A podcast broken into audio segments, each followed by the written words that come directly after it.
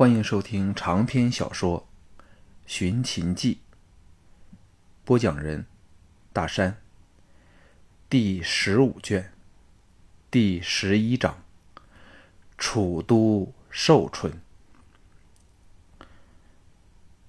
楚国自秦将白起攻入郢都后，楚襄王往东败走，两次迁都，离秦愈远。淮东之地本属于陈国，被楚征服，于是襄王收陈地之兵，得十余万。回过气来后，再由秦人手上夺回淮北十五郡，声势复振。到头年，连同其他四国攻秦，大败蒙骜之军，秦人闭关不敢应战，楚国似乎又一夜间。恢复了春秋时的霸主姿态。说到底，楚国虽失了大片的国土，但由于幅员辽阔，秦人要来攻楚确实不便，所以才能成其偏安中兴之局。寿春位于淮水之南，与另一军事重镇下蔡成夹江对峙之局。由于交通方便，楚人在这区域。又有深厚的根基，人力物力不予缺乏，故也有一番盛况。在当时的声势，实在是在其他东北方诸国之上。寿春都城特大，城作畸形，周围约有三十多里，外郭则达五十余里，可以说是当时最伟大的城市之一，规模仅次于咸阳。还建有四个副城，一座平户。人口多达两万户，繁盛非常。加上河谷土壤肥沃，粮食充足，使寿春成为继郢都之后楚国最繁华的都城。所有重要的建筑集中在位于中央的内城，宫殿、台榭、仓廪、府库、祖庙、祭土灶的社、祭古神的祭、官卿大夫的邸邸。和给外国使臣居住的客馆，均位于此处。外城是纵横交错的街道，井然有序地分布着民居、城虚室、旅馆、店铺。寿春城防极严，城国入口处有可以升降的玄门，城外有护城河，日夜有楚军把守，凡通过城门者都要纳税。项少龙等抵达城外的码头时，在江上被楚楚国战船截住，到庄夫人亮出朵儿，才准他们泊到码头去，却不准他们登岸，另外派人入城飞报。众人没唯有闷在船上耐心等待。这时的项少龙换上了一身宽松的袍服，遮蔽了他健美的体型，发须有点未老先衰的斑灰杂色。容色苍白，眉浓眼目，比以前的董马痴更不像项少龙了。等了整个时辰，才见一队车队离城而至，带头的是个大胖子，身穿官服，五十岁上下，眼细长而鼻子大，有点像上承祖印被酒色侵蚀了灵魂和肉体的二世祖。正在船上恭候的庄夫人低声对身旁的项少龙说。那个胖子就是春申君黄歇。项少龙心中一震，起先还以为他是黄歇的家将、食客那类人物，怎知却是黄歇本人。战国四公子中，项少龙虽然只见过信陵君，但看来应以此人的外形最差了。难怪在四公子里，以他的声誉最低。想起曾干掉他。那个一点也不像他的儿子赵牧，心中禁不住升起了古怪的感觉。另一边的季嫣然低声说：“比我上次见到他时又胖了一点儿。”项少龙这才懂得心中一寒，记起季嫣然曾来过这里。假如他给春申君一眼看出来，由于自己乃是他的杀子仇人，一切立即完蛋大吉了。幸好，化了妆和换了楚服的季嫣然和赵志，一点也不像原来的样子。楚国的女服和别的国家相比，显得特别的宽敞和华丽。夜帝的连身长裙，腰系白色宽带，衣领斜交，沿着结褶叠于背后，袖子和下摆都有宽檐，帽子圆顶结缨，结带于颌下，加上重粉拂面，却是另有异国的情调。至于两女的发型，都与庄夫人等看齐，额发梳得平齐，并有两鬓束成长辫子，垂于脑后，直至颈部，发辫也结成了双环。只是这发型的改变，如果项少龙在不知情下，也会一时认不出他们来。更何况花白的发角，使他们看来年纪至少老了二十年。舞女的楚服分别以朱红、绛红、金黄。素绿、青蓝为主色，加上龙、凤、鸟等刺绣，辅以枝蔓、草叶、花卉和几何纹，构图奇特生动，充分显示了楚人广阔的想象力和充满神话色彩的文化。男服就较为朴素了，衣长但露脚，右衽交领宽袖，袖口处略微收束，衣沿和袖口处是以纹边。以棕、黑、褐、白等色为主，最夺目的是束腰宽带，以不同的对比颜色相间杂。众铁卫都换上了楚国的武士服，上衣过腰，下穿束脚裤，脚蹬长靴，与重要部位缀上轻甲，发型也都改变了，戴上了楚帽，模样相当有趣。此时春申君来至岸旁。打手势，差人请他们上岸。庄夫人在那两个粗壮女仆的扶持下，亭亭的带步走上岸去。不知道是否项少龙多心，他感到春申君的细眼亮了起来，狠狠盯着蛮腰楚楚、似欲经不住清风吹拂、随时会断的庄夫人万青娥。黄歇等纷纷下马，施礼迎雅。庄夫人刚施过礼，立即失声痛哭说：“君上要为妾身犬子做主啊！”黄歇当时慌了手脚，说：“万王妃，请勿悲伤，一切回府后再从长计议呀。”望向项少龙，双眼眯紧了点儿，眼睛掠过了惊人的精芒，说：“久仰万先生之名，果是一表人才，本君。”好生欢喜。项少龙体会到盛名之下无虚事的个道理。这个春申君虽然是沉于酒色，但只看他的眼神，便知道他胸有城府，不像他外形和面貌所给人的感觉。连忙压沉了声线，以刚学来的带带有颠音楚语的流行周语应对说：“君上威名震天下。”应该是瑞光感到荣幸才对呀。黄歇眼光掠过了季嫣然等诸女时，庄夫人收止了提声，一一替他介绍。黄歇见季赵两女已入已达入暮之年，并没有多加注意，只用眼神打量了尤翠芝和尤凝之二女，目光最后落到庄夫人的身上，声音转柔说：“王妃不如先到毕府歇息。”其他一切再慢慢商议好了。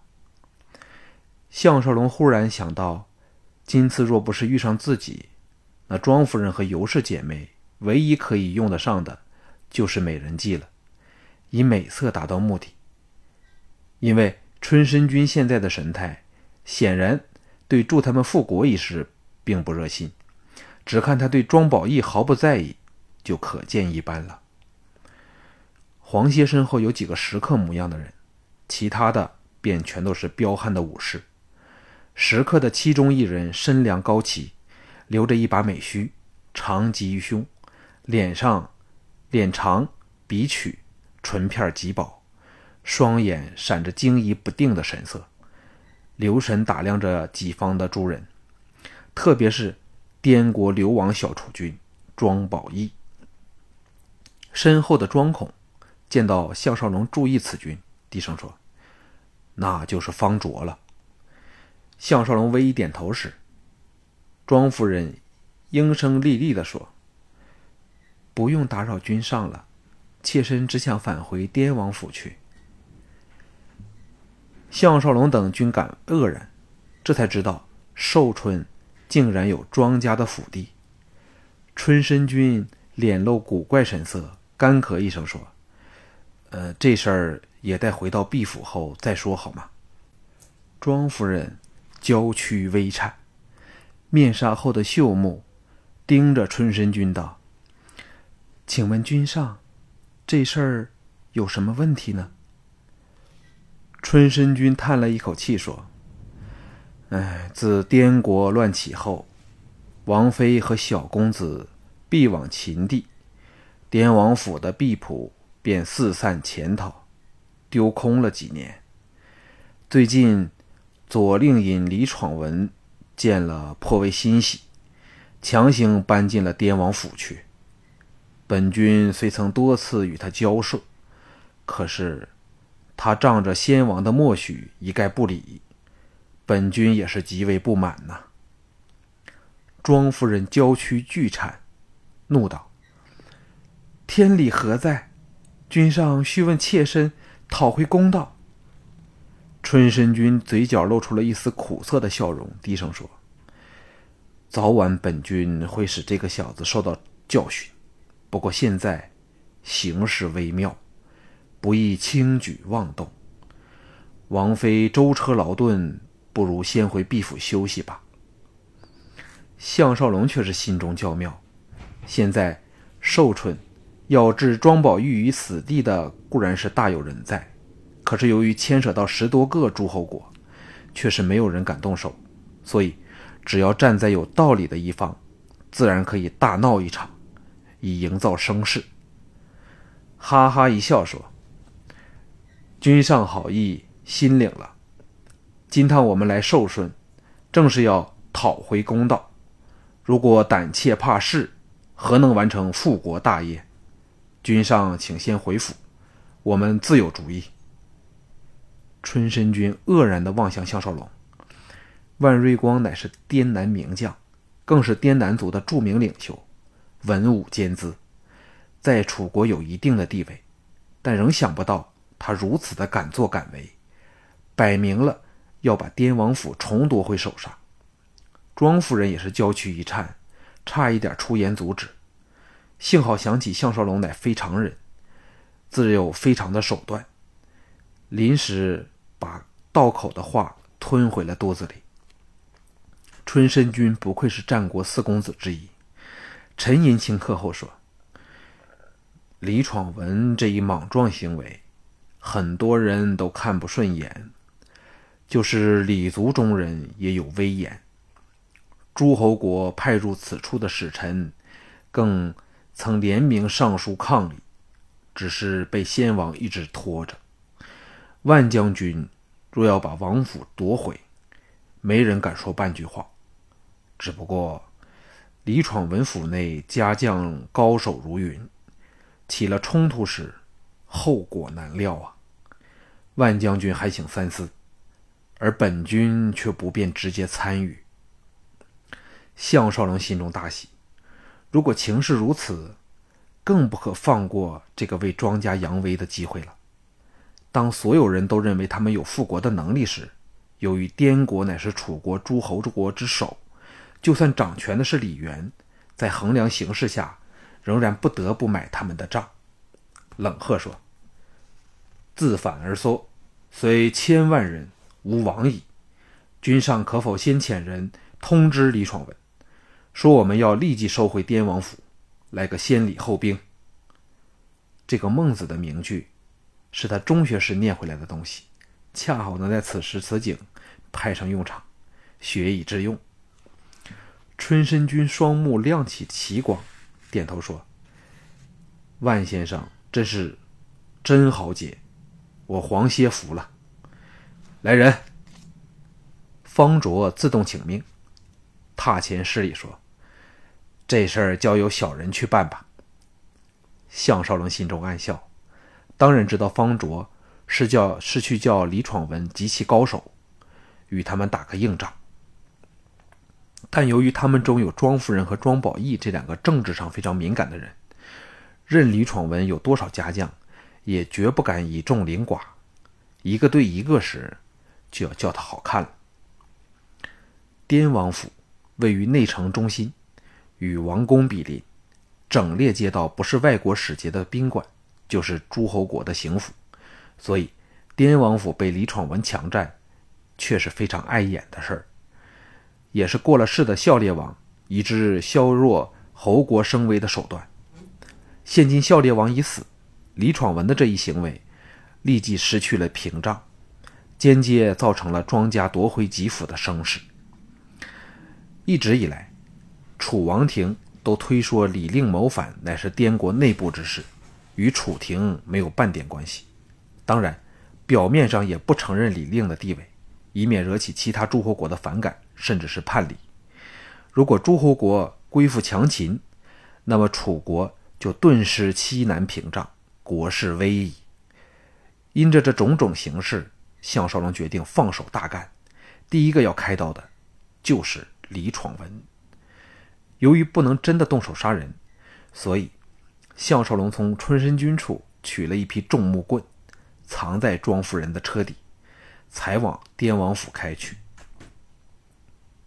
到了滇王府外，只见府门打开，二百多名武士排列府前广场处，摆开了阵势，迎接他们这区区一行四十多人，其中甚至还包括了妇孺和小孩。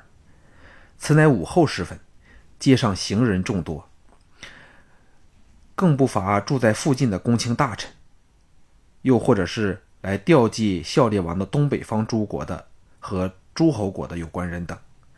见到滇王府前这种阵仗，无不围在府外观看，不片刻已是人山人海，气氛热烈。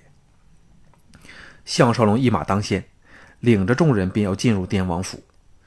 有人在主府长街上平台处大喝说：“来人止步！何故乱闯我府？”项少龙等从容地跳下马来，只见对方两百多名武士布成了前行之势。封挡了他们所有的进路，主力集中在府门处。抬头望望已经换成了李令尹府的大横匾，冷笑说：“何人霸占了我滇王的府地？给我万瑞光报上名来！”那显然是李闯文的人，一身武服，生得颇有威势，只可惜一脸的俗气，眼睛不合比例的细小，手握剑柄，哈哈大笑说。真是好笑！滇王因为不善治国，早于五年前被当地的民众杀死。那还有一个滇王，项少龙更是放下心事儿，即使是李族的人，也不敢明目张胆承认李令继位，以免造成众诸侯国一起作反，那就是一发不可收拾的恶果。这时，庄夫人仍留在车内，由季赵两女贴身保护。庄孔等负责守护马车，使他们动起手来，再没有后顾之忧。项少龙两眼寒芒一闪，大喝说：“好大胆！我家楚军在此，谁敢说滇王不在？你这强占滇王府的狂徒，可敢和我到大王座前理论，查看有关国玺文书令符，以证明我楚军可是滇国之主？”李闯文狞笑说：“你才是狂妄之徒，谁知你是否是乱臣贼子，弄一些假证物来招摇撞骗？快给我滚出大门去，否则我就把你们的狗腿全敲断了！”街上登时一阵哗然，旁观者都是对李闯文横蛮的行径表表示不满，也可见此人平时必是横行霸道，得罪人多，支持的人少。项少龙知道是时候了。故意露出了胆怯之态，说：“你既不相信，我这就去面谒太后大王，请求评个公道。”李闯文得势岂肯饶人，大笑说：“走的这么容易吗？待我把你们绑了去见太后吧。”府外又是一阵起哄，李闯文实在是太过分了。项少龙早知道李闯文不会如此的容易罢休。更知道他觊觎自己刚才所说的国玺、令符等物，冷笑中打出了手势。此时，两旁的李府武士已开始往他们逼近过来。乌叔等立有马车底下抽出长棍，迅速地抛送到了个人手上。李闯文这时才感到有点不妥，大喝道：“动手！”项少龙早在大大棍在握，甩掉了外袍，露出了一身武士劲装，扑前挥棍，左挑右打，敌人手中的长剑力被磕飞了几柄。惨哼声中，围上来的武士在重铁卫的反击下，纷纷变作滚地葫芦，腿骨、手骨断折的声音连珠响起。数千围观者人人都有锄强扶弱的心理，又一向憎恶李闯文，一时间欢声雷动，更添项少龙一方的声势。这批武士一向是养尊处优，本身的实力又和项少龙和重铁卫有不可遥不可及的距离。加上重木棍占尽了长兵器的优势，纵使人数在对方十倍以上，在措手不及下，武士们立时溃不成军。项少龙和朱铁卫以迅雷不及掩耳的手法，放倒了广场上七十多名武士后，结成了阵势，向高踞街上的李闯文和百多名武士攻过去。李闯文哪想到来人如此厉害，狂乱的挥舞长剑，拼命驱使手下。向前拦敌，项少龙如出笼之虎，踏着倒地呻吟的敌人身体，长棍一记横扫千军，硬将两个人扫飞几丈外时，已经登上了最高的一级台阶。乌叔等都大呼过瘾，见人就打。上前来者，若非腿骨折断，就是血流披面的倒往四方。其中十多人更是当场被打得半死。项少龙。挡者披靡的直逼李闯文而去，其他武士见势色不对，纷纷散开。李闯文见状大惊，在十多名家将的护翼下，退进了府门内。项少龙伸脚踢倒了一人后，人棍合一的旋风般的冲入了主府大堂里。府外则倒下了最少过百名的李府武士。李闯文回过身来时，项少龙与乌叔、乌光、乌延灼、惊奇等人已经负影而来，气势如虹下，在李闯文身前仓皇布阵的武士，又被斩瓜切菜般的击倒在地上。李闯文呆立当场，手中虽然仍握着长剑，却不知道应该动手还是放弃抵抗。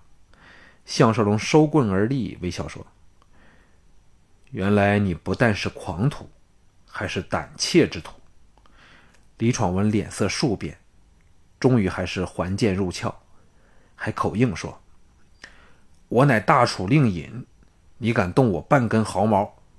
话尚未完，项少龙打个手势，两只木棍已经重重地敲在他的小腿骨上，骨裂声中，李闯文惨死倒地。项少龙下令说：“将所有霸占我滇王府的狂贼。”全都给我扔出街外！众铁卫轰然应了。